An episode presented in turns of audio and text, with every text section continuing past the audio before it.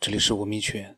那么这个叫《创世纪》的爱好者呢，他说他是一个玄学的爱好者，听了我的讨论式的段子呢，加的我。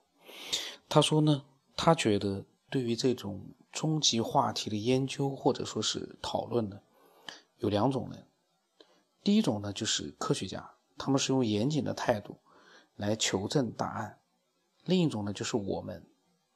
没有过硬的学术知识和理论，完全靠脑洞大开，发挥想象力。这两类人的结合体呢，就是爱因斯坦。他是一个伟大的科学家，而他死前呢，都相信神的存在。嗯，其实很多科学家他们对这个神，他们并没有肯定的说在存在或者是不存在。那么，他说他的看法就是地球呢，四十六亿年该有的生存要素，四十六亿年前就有，有多少文明可想而知。他坚信生命在宇宙当中呢普遍存在。他说你的主题是人类起源，那么他想要说的就是关于地球上的主人是不是人类，他都要打一个问号。他说。他说：“我们先要知道人类是什么形式，什么样的生命形式在存在。我们是碳基生命，它的缺点呢，就是需要一点的温度条件，它需要补充能量，需要消耗资源。”他说：“就像节目里面有一段话题是讨论到，有消耗就必定有善恶。他个人认为呢，人类是恶的，就如同癌细胞一样。”这一类物种很难有高等文明愿意去制造和培养。他的看法就是，人类是杂草，虽然生命力短，但是繁殖快，适应能力强。最接近的碳基生命呢是硅基生命。他说，这也是你另一个话题说到的，我们的脑子是有上限的，我们能最大的用科学去幻想的生命形式呢，也最接近我们生命形式就是硅基生命。那么这种生命呢，类似于电脑，电脑硬件里面的硅是最多的。这一类生命可能不需要我们碳基生命所配备的生存要素，比如说水、氧气、阳光和能源。这里的能源呢，他说指的是消耗太大、不可持续性的。那么能源这个话题，他说他是一个玄学迷呢，所以呢就要乱说了。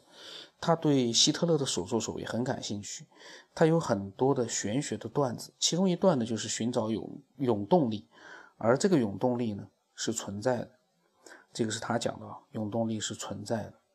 嗯，至于说他为什么说是存在的，我不知道，是他没有讲。然后呢，他说，而且这个永动力呢是我们地球本身就拥有的能力。他说，古印度呢就有这样的一个技术。他说，这一点证明远的不去说，就我们的上一次文明呢，就绝对超过我们现今的技术。他说的这个希特勒的故事呢，就是我在另一个节目里面，他说，他说我的一期节目里面呢，说到的很多我们不清楚的问题呢，我们在脑洞大开的同时呢，其实大国强国的政要。已经知道的很详细了。那他说，为什么说现在说美国呢？因为美国是二战最大的得益者，纳粹的很多科学家战后都去了美国。他说，这都是都是事实。那，嗯，他说到的内容呢就是这么多。然后呢，呃，我们就没有再有过更多的一个。沟通和交流，但是他说的一个永动力，我突然在想，其实我一直在以前节目里面我也提到过的，就是地球啊、月球啊、太阳啊，他们都是靠一种呃引力来进行一个有规律的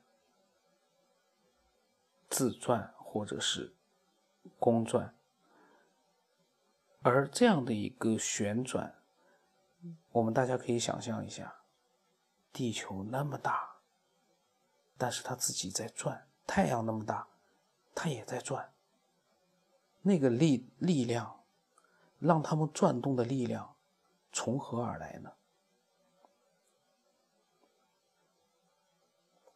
我之前有一次提出了一个假设，我说：“给你三个球，三个代表太阳、月亮和地球的三个球，圆球，你有本事让它像这三个星球一样，在空中按照他们的规律来做一个运行吗？”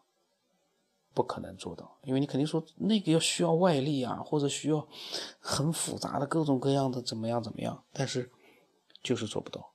那么在这个宇宙当中，所有的星球，他们都有一个无形的东西，好像都控制着他们的运行，他们的轨迹。而这样一个，可能科学家也正在研究到底是什么样的一个暗能量，或者是。暗引力在做到这样一个让人类感觉不可思议的这样的一个整个的一个天体的一个活动，那他所说的永动力会不会就是这样的一个我们所不知道的一个力量？呃，如果说你有你的想法的话呢，欢迎你。添加微信，把它告诉我的微信号码是 B R O S 八布朗森八，呃，微信的名字是九天以后。那今天就到这里吧，内容是不多，但是呢，嗯，我觉得感兴趣的人呢，应该也能得到一些他们想要的东西了。